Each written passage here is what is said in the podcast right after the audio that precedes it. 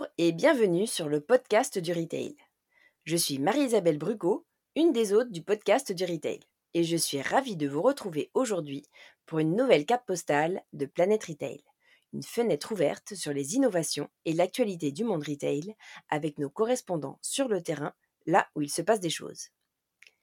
Pour cet épisode de Planète Retail, direction l'Asie pour partager avec vous l'actualité avec notre correspondante à Singapour, Céline de la Charlerie, qui est programme manager pour Innovation is Everywhere, un cabinet qui, comme son nom l'indique, traque l'innovation partout dans le monde.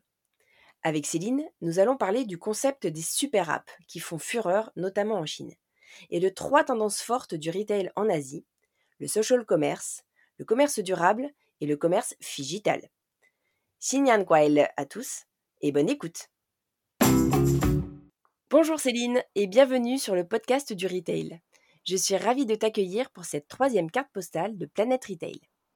Aujourd'hui, rendez-vous à Singapour, ville cosmopolite d'Asie du Sud-Est, et ton repère pour observer l'innovation et les tendances de l'Orient.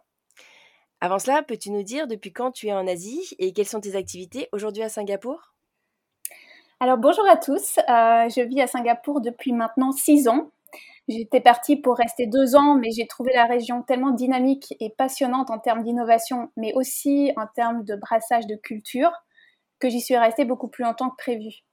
Euh, et je travaille euh, depuis mon arrivée ici pour euh, Innovation is Everywhere, qui est donc une agence spécialisée dans la veille de tendances et de programmes d'inspiration type Learning Expedition qu'on organise pour des grands groupes avec beaucoup de clients dans le secteur du retail. Euh, on réalise par exemple la newsletter innovation euh, mensuelle de la Fédération du e-commerce française, la FEVAD, euh, depuis maintenant cinq ans. et on a travaillé sur des différents programmes de veille, de learning expedition en Asie et en Europe sur le retail avec des clients comme les Mousquetaires, Manutan, Carrefour et d'autres. alors, bien sûr, on les accompagne sur la transformation digitale du retail, mais de plus en plus euh, aussi sur une autre grande transformation qui euh, est vraiment en train de bouleverser les entreprises dans le retail et dont je suis persuadée que ça va être un véritable vecteur de succès dans le, futur pour ces entreprises, qui est euh, celle du virage vers la neutralité carbone et les entreprises à mission. Vaste champ d'investigation, n'est-ce pas?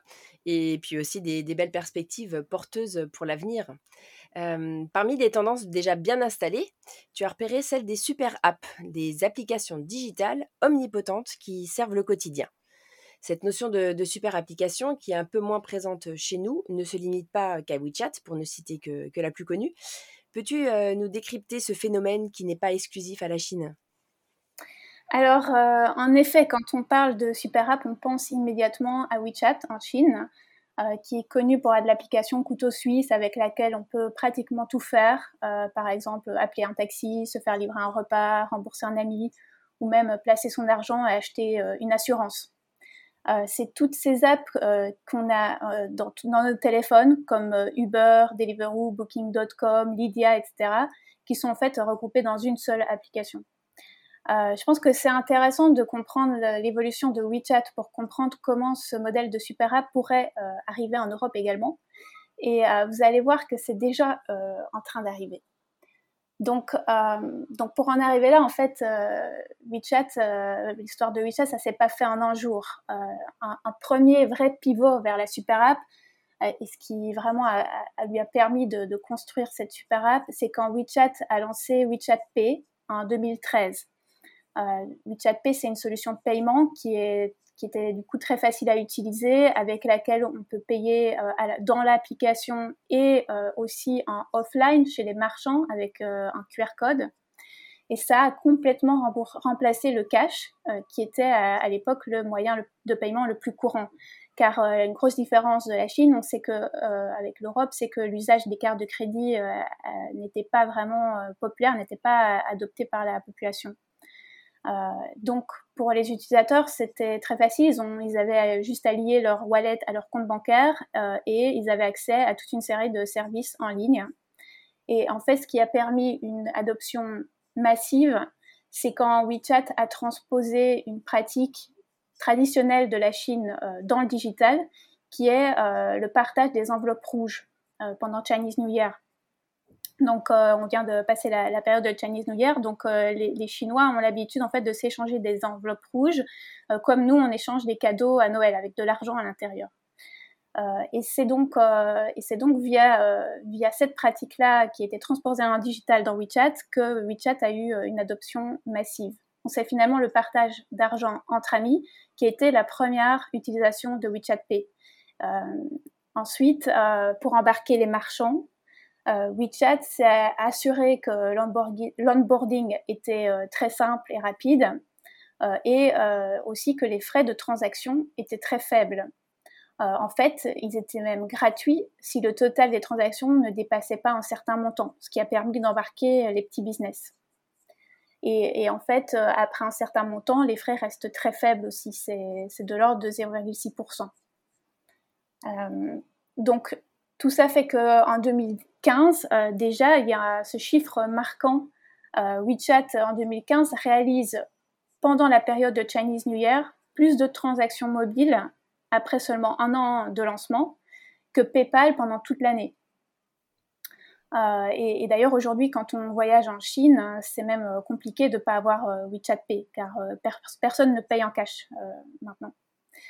Euh, donc, donc voilà, donc euh, à partir de là, euh, WeChat a commencé à ajouter des nouveaux services au fur et à mesure.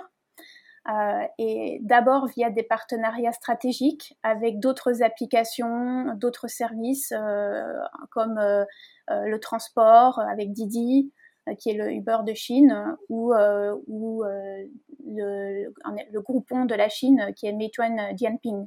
Donc en fait, WeChat, euh, ce sont des apps dans lesquelles, en général, WeChat euh, a investi énormément d'argent. Et donc, très logiquement, WeChat poussait leur utilisation en les mettant à l'intérieur de, de, son application. donc, c'est comme ça que, au fur et à mesure, de nouveaux services sont apparus dans WeChat. Et puis, il y a eu un deuxième grand pivot en 2017, c'est quand WeChat a lancé des mini-programmes. Donc ce concept, en fait, c'est euh, ça permettait à des marques, euh, des marchands de créer leur, leur propre mini-app à l'intérieur de WeChat, euh, sans avoir besoin d'avoir un partenariat stratégique avec WeChat. Et, et, du coup, évidemment, les marques, elles ont saisi l'opportunité puisque elles ont l'opportunité d'un coup d'être accessibles directement via l'application la plus populaire de Chine. Euh, et WeChat, euh, grâce à ces mini-programmes, est devenu une sorte de d'App Store euh, dans laquelle on accède à des apps qui sont développées par des tiers. Ce qui permet à WeChat de se développer, de, développer des nouveaux services très rapidement de manière organique. et on parle beaucoup de WeChat comme super app, mais en fait, en Chine, il y a une autre super app qui, qui, fait concurrence à WeChat, qui est Alipay, qui est l'app de paiement du groupe Alibaba, et qui en fait était la première application de paiement mobile. Euh, et aujourd'hui, elle est en train de suivre le même modèle que WeChat. Elle a, aussi ajouté des mini-programmes pour devenir une super app. Super intéressant ces, deux exemples. Et, du coup, comment, euh, ces modèles peuvent-ils arriver en Europe là où, euh, la carte bancaire est un moyen de paiement déjà très ancré en fait dans les pratiques? Euh, oui, alors on dit toujours que les usages euh, sont très ancrés chez nous d'utiliser la carte de paiement et qu'on arrive, on va pas si facilement aller vers le paiement mobile. Euh, mais en fait, moi je pense que ça va finir par arriver, même si c'est plus lent. je prends par exemple mon exemple à Singapour. Singapour, c'est finalement très similaire à l'Europe en termes d'usage. on utilise la carte bancaire, c'était une méthode de paiement très populaire. Euh, mais euh, malgré tout, j'utilise moi de plus en plus le mobile pour payer. Euh, pour donner un exemple, je paye maintenant mon bus systématiquement via Apple Pay, via mon téléphone. et de plus en plus dans des petits business, je vais utiliser les deux applications de paiement qui ont été créées et lancées par ma banque DBS, qui s'appellent Peno et Pela.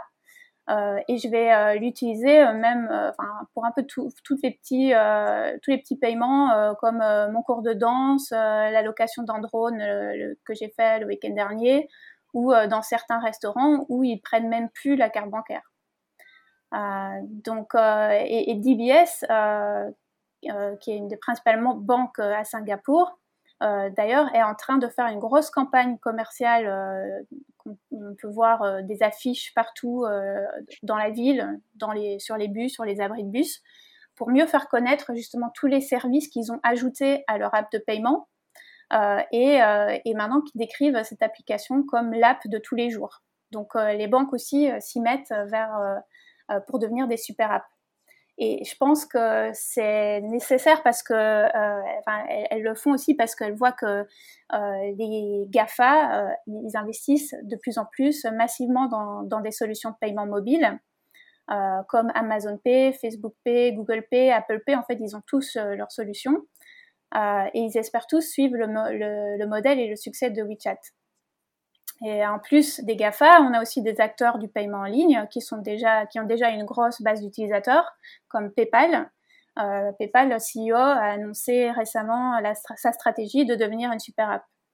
Et enfin, euh, je pense que ce sont les plus, euh, celles qui ont peut-être le plus de chances de devenir des super apps, ce sont euh, les apps euh, plus locales de paiement, comme euh, par exemple en France, Lydia, qui a déjà une énorme base d'utilisateurs. Euh, il y a 25% des Français de 18 à 30 ans qui ont un compte Lydia.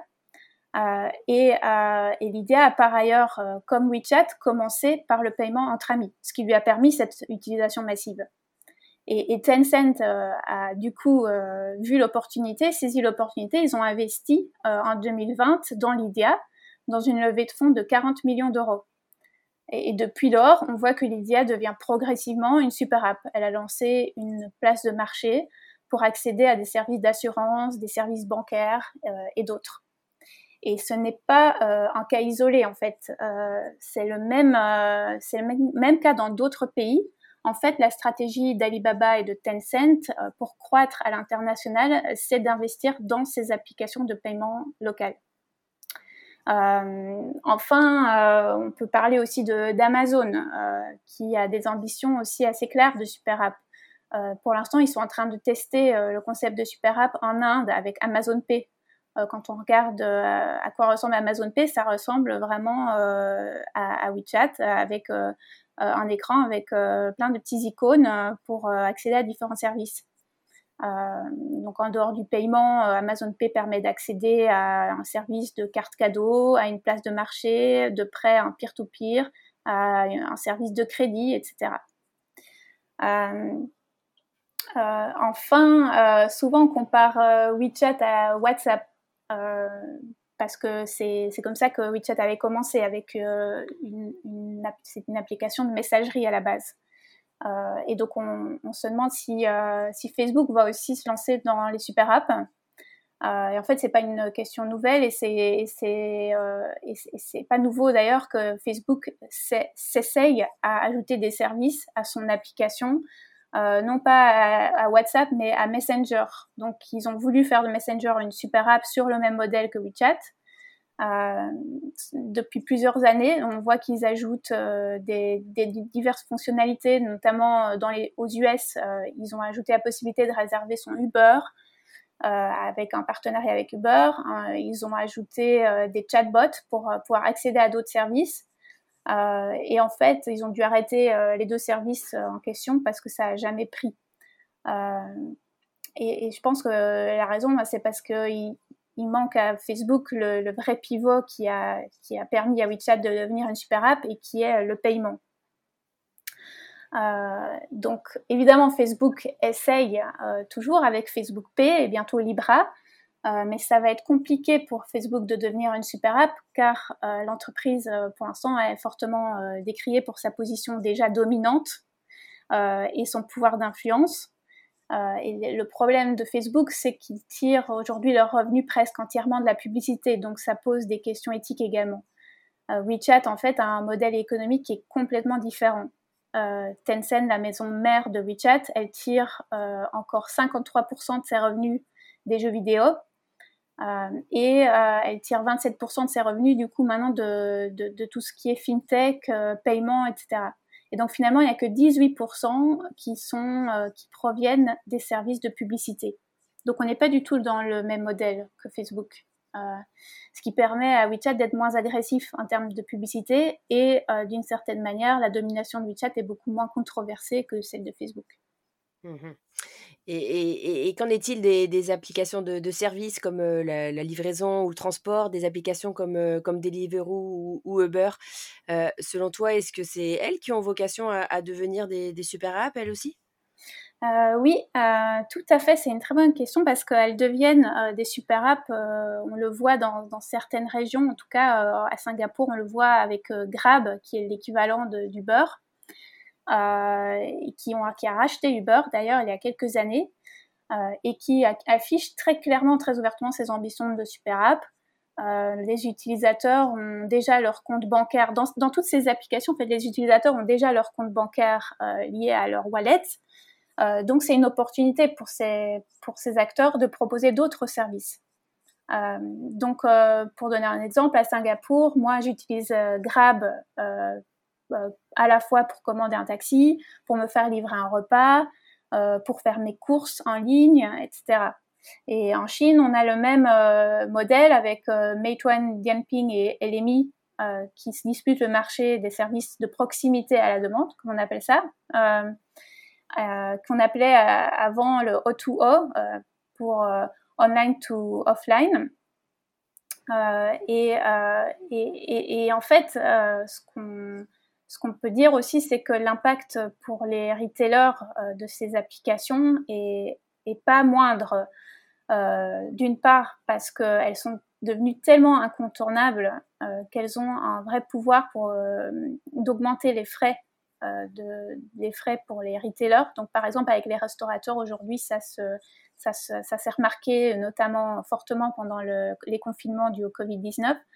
Euh, ça a créé un peu la polémique parce que les restaurateurs étaient déjà en situation difficile, mais en plus, ils avaient des frais de livraison assez importants à payer euh, de, ces applications.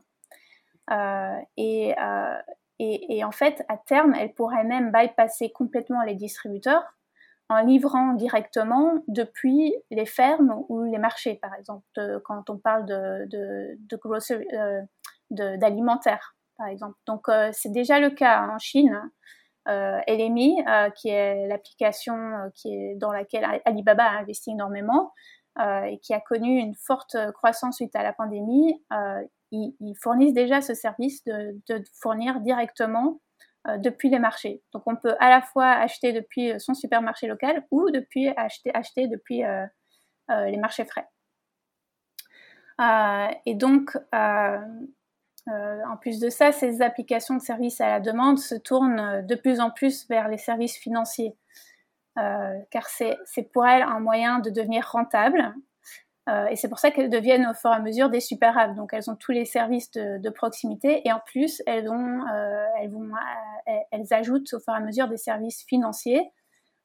parce qu'en fait, tous ces services de livraison, de transport qui, sont, qui leur permettent d'acquérir du trafic et, de devenir incontournables ne sont pas toujours euh, des, des, services qui sont rentables. Donc elles ont besoin d'ajouter d'autres services. Donc en, général, dans ces applications, dans ces super apps, on va avoir euh, trois types euh, de services différents. On a les services qui permettent d'acquérir du trafic. par exemple, WeChat, c'est la messagerie. Ils ont commencé par être un réseau social. et, et, par exemple, Grab, c'est la, commande de taxi. Euh, et ensuite, on a des services qui permettent de créer de l'engagement. Euh, donc, on va avoir des jeux, on va avoir des programmes de fidélisation, on va avoir toutes sortes de services lifestyle, euh, comme des reviews de restaurants, etc. et enfin, on a les services qui monétisent, qui permettent de monétiser et qui sont les seuls à être rentables. Et en général, c'est des services de paiement et les services financiers. OK, mais non, c'est vaste, vaste champ d'investigation. Effectivement, merci hein, Céline pour ce panorama très complet sur, sur les, super apps. Il y a un autre phénomène plus récent cette fois, mais qui connaît aussi un succès exponentiel, c'est celui du, social commerce. Peux-tu nous en dire plus sur ce modèle de commerce devenu très populaire aussi en Asie? Euh, oui, euh, alors le social commerce en Asie, euh, ça, ça, va bien au-delà de, ce qu'on a en, Europe avec l'achat groupé type Groupon. donc en Chine, l'acteur qui a réussi à s'imposer grâce au social, social commerce, c'est Pinduoduo. c'est une vraie success story en Chine. En un an, elle s'est classée troisième en termes de part de marché avec Alibaba premier et son concurrent historique JD.com. et en trois ans seulement, elle est devenue une entreprise cotée en bourse. alors comment ont-ils réussi un tel tour de force? Déjà, ils sont fortement appuyés sur les réseaux sociaux, en particulier sur WeChat, pour reproduire en ligne un comportement d'achat social qui était déjà existant en Chine qui est de faire ses courses euh, avec sa famille ses amis pour obtenir des ristournes. Euh, donc sur Pinduoduo, les utilisateurs peuvent en fait rejoindre des groupes d'achat pour réduire le prix des produits euh, qu'ils achètent ensemble. ou soit ils rejoignent des groupes qui, existent déjà, soit ils vont créer leur propre groupe et ensuite inviter leurs amis et leur famille à rejoindre le groupe. on peut, on peut d'ailleurs tout acheter sur Pinduoduo. C'est notamment très utile pour acheter des produits alimentaires ou des produits de tous les jours dont, tout le monde a besoin. Euh, L'app, elle est construite d'une manière à vraiment pousser les utilisateurs au partage sur les réseaux sociaux avec leurs amis, leur famille, leur communauté. Euh, euh, et, en fait, plus d'autres utilisateurs rejoignent les groupes d'achat, plus les ristournes sont importantes. Euh, ce qui permet à l'app de se développer et de, se développer super rapidement grâce à l'effet réseau. Euh, et ça crée un cercle vertueux pour euh, Pinduoduo qui est donc capable de faire des recommandations très ciblées car elles peuvent analyser non seulement le comportement des utilisateurs, mais aussi le comportement de leurs proches et les intérêts de leurs proches, qui sont en général similaires. Alors en plus de ça, pour encourager euh, encore plus le partage, euh, Pinduoduo est très gamifié, comme d'ailleurs euh, beaucoup d'applications en Chine. Les utilisateurs peuvent par exemple jouer à des jeux pour réduire le prix de, l'article qu'ils veulent acheter à zéro. par exemple, il y a des jeux, donc en 24 heures, ils doivent inviter un maximum de personnes pour pouvoir avoir le, le, bien gratuitement. et un autre jeu qui est assez intéressant, qui s'appelle Pin Pin Orchard, euh, où les utilisateurs euh, peuvent collecter des gouttes d'eau pour arroser un verger. Donc euh, en fait, ils choisissent un fruit, un verger d'un fruit de leur choix, comme par exemple un pommier, et ensuite ils vont collecter les gouttes d'eau en jouant à des jeux.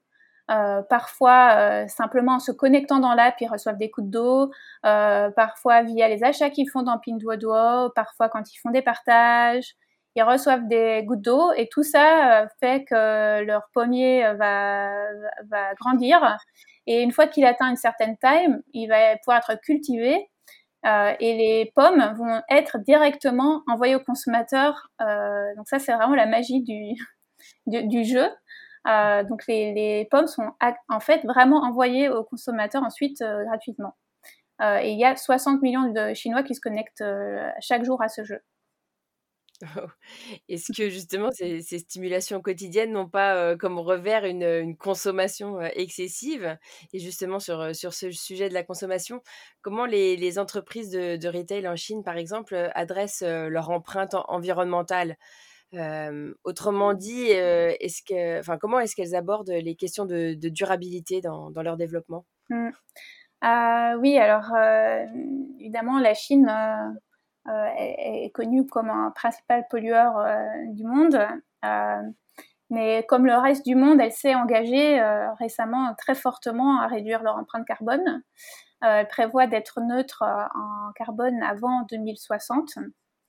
Euh, et, euh, en fait, si aujourd'hui la Chine est le principal émetteur, de gaz à effet de serre dans le monde, en, en fait, en termes d'émissions par personne, elle est, elle est 13e, derrière des pays comme les US, le Canada ou l'Allemagne. Euh, et ce qu'il faut savoir aussi, c'est que pour compenser l'industrie euh, croissante euh, en Chine, elle, a fait, est en fait le principal planteur d'arbres au monde. 25% de ce qui a été planté depuis le début des années 2000 vient de Chine. des acteurs et donc du coup des acteurs privés comme Alibaba investissent de plus en plus sur ces terrains également. Euh, déjà, d'abord pour réduire leur propre empreinte, euh, ils vont innover investir pour réduire l'empreinte de leur data center, par exemple, euh, ou euh, leur réseau de livreurs qui s'appuie principalement sur des véhicules euh, de roues électriques et, et leur, leur partenaire logistique. Donc, par exemple, Alibaba, son partenaire logistique a également beaucoup investi pour une supply chain plus verte avec du packaging recyclable, des algorithmes pour réduire les déchets du packaging. le planning de routes de livraison intelligente, etc. ils ont aussi investi assez tôt pour répondre à une autre demande des consommateurs, qui est une, demande effectivement pour la revente des produits. ce qui en fait n'est pas vraiment poussé par une conscientisation environnementale des Chinois, euh, mais plutôt par une, euh, une, vraie opportunité de marché pour permettre euh, aux consommateurs de consommer plus en revendant ce qu'ils ont déjà. Donc Alibaba a ainsi lancé Idlefish, une application de seconde main qui est très populaire en Chine. C'est la principale application de seconde main en Chine et qui permet de revendre tout ce qu'on a acheté sur Alibaba. Mhm. Euh, et donc, euh, ça, va, ça, va, ça va plus loin parce que Alibaba aussi offre un service de reprise de vêtements euh, où des coursiers viennent chez vous pour collecter les vêtements qui sont ensuite recyclés. Et, en fait, ça fait, ça fait déjà plusieurs années que Alibaba a investi sur ces sujets-là. C'est déjà depuis 2016 que Alibaba avait lancé une mini-app qui est assez intéressante euh, dans Alipay qui s'appelle Ant Forest euh, et qui euh, a, toujours aujourd'hui un immense succès. et Ant Forest, c'est aussi c'est vraiment une application très intéressante j'aime bien partager parce que ça, ça s'appuie beaucoup sur la gamification. et c'est une application qui permet d'encourager des comportements plus verts en récompensant des transactions qui sont faites dans Alipay, du coup, euh, ou des comportements qui sont vertueux pour l'environnement. Euh, donc, par exemple, euh, des paiements de trajet en bus vont permettre de faire gagner plus de points que des paiements, à la station essence. et donc, en fait, tous les points qui sont accumulés, dans Ant Forest vont permettre de faire grandir un arbre virtuel et euh, cet arbre virtuel va être converti ensuite euh, en un, dans, dans un... En fait, un vrai arbre va être planté euh, une fois que l'arbre a grandi suffisamment pour atteindre une taille, enfin, après un certain palier, on va dire. Mhm. et donc, les utilisateurs, ils peuvent gagner des points, à la, donc, comme je disais, par, avec des paiements de trajet en bus, par exemple. Euh, mais euh, aussi euh, quand, par exemple, ils prennent pas de sacs en plastique dans les magasins de la chaîne de supermarchés d'Alibaba, ou quand ils prennent pas de couverts en plastique, quand ils commandent leur service de livraison de repas sur LMI, qui est l'app de livraison du coup d'Alibaba, etc., etc. Alibaba est décidément sur, sur tous les fronts. Hein. L'entreprise s'est distinguée il y a quelques années avec son approche de New Retail, comme ils l'ont nommé. comment aujourd'hui en Asie s'exprime ce, concept de retail digital et, quels sont les, résultats? Alors, oui, on parle beaucoup de digital dans le retail. et il y a eu beaucoup, beaucoup de, tentatives, d'initiatives, d'expérimentation au cours des dernières années. Euh, notamment euh, poussé par Alibaba, hein, qui, veut, euh, qui se veut le partenaire des retailers pour aider la transformation. c'est ce qu'ils ont appelé le New Retail. et en fait, aujourd'hui, je pense qu'il y a vraiment un, exemple qui est un succès en Chine d'imbrication du digital et du offline. et qui, qui, sont les magasins d'Alibaba justement, qu'ils ont euh, renommé Freshippo à l'international, mais qui, s'appelle euh, Rema euh, en Chine. ces supermarchés, en fait, sont des supermarchés hybrides dans lesquels les clients peuvent à la fois faire leurs courses en magasin et payer via des bornes à la sortie grâce à la reconnaissance faciale. mais ils peuvent aussi donc faire leurs courses en ligne. Et en fait, 65% du chiffre d'affaires vient des commandes en ligne. Euh, car les clients euh, peuvent se faire livrer depuis le magasin. Donc ces commandes, donc du, coup la particularité, c'est que euh, ils vont pouvoir être livrés très rapidement puisque les commandes viennent du magasin de proximité. et donc quand on entre dans les magasins Rema, on voit qu'il y a beaucoup de monde. En général, la plupart des personnes dans le magasin sont en fait des employés qui préparent les commandes en ligne, qui sont livrées ensuite dans les 30 minutes. Euh, et ce concept, on le voit arriver un, peu euh, en Europe aussi euh, suite au Covid. mais en fait, ça fait déjà depuis 2018 que ça fonctionne en Chine. Et l'enseigne Rema compte maintenant 227 magasins en Chine. Rema, elle se distingue aussi par son programme de traçabilité. On, a ce problème en Chine qui est le, on a eu beaucoup de scandales en Chine et du coup c'est un, service qui fonctionne, qui a très bien fonctionné, qui permet de scanner un QR code associé au produit et de pouvoir retracer exactement le parcours du produit. Et ça va dans le détail en fait. Euh, c'est surtout utile pour les produits frais et on peut voir euh, quand est-ce que le produit euh, a été cultivé, quand est-ce qu'il a été packagé, inspecté. On a accès au rapport d'inspection, à son parcours complet depuis la ferme vers les entrepôts, vers le magasin, à la, quelle température il a été transporté, etc. Toutes ces données du coup sont collectées et, et, et, traçables. Euh, et, d'après les données de 2018, les ventes euh, de produits avec traçabilité étaient 20%, 20 supérieures aux produits non tracés. Est-ce que, est que d'autres retailers euh, ont suivi ce, mouvement? Oui, alors il y a beaucoup, beaucoup d'expérimentations dans la région pour, pour suivre ce modèle. il y a aussi eu beaucoup d'autres modèles, notamment on a, vu beaucoup de, magasins tout automatisés type Amazon Go euh, il y a eu beaucoup d'essais en Chine, puis qui euh, n'ont pas été euh, un grand succès en fait. Aujourd'hui, on revoit, on voit, on voit ce type de magasin tout automatisé faire son retour suite à suite au Covid-19. donc à voir si ça va, si ça va finalement prendre. on en voit à la fois en Chine, à Singapour aussi. Euh, après, il y a aussi euh, d'autres, euh, donc des grandes marques qui vont essayer d'intégrer le digital de plus en plus, en général en partenariat avec des acteurs comme Alibaba ou, pas, ou comme WeChat. dernièrement, par exemple, il y a eu Burberry, la, la, la, marque de luxe qui, qui a lancé un nouveau magasin en Chine, magasin qui qui est euh, une, initiative en fait qu'il a, qu'il a entrepris avec WeChat. Euh, et du coup, les clients peuvent utiliser une application pour réserver leur cabine d'essayage, euh, sachant que chaque cabine est décorée de manière différente, et donc, donc ça crée un, peu de, de l'envie de, de, pouvoir booker sa, sa cabine préférée. Euh, et euh, en plus de ça, les utilisateurs se voient attribuer au hasard un avatar dans une application. Euh, ils peuvent scanner les QR codes sur les étiquettes des produits pour obtenir de l'inspiration sur comment porter le vêtement, par exemple.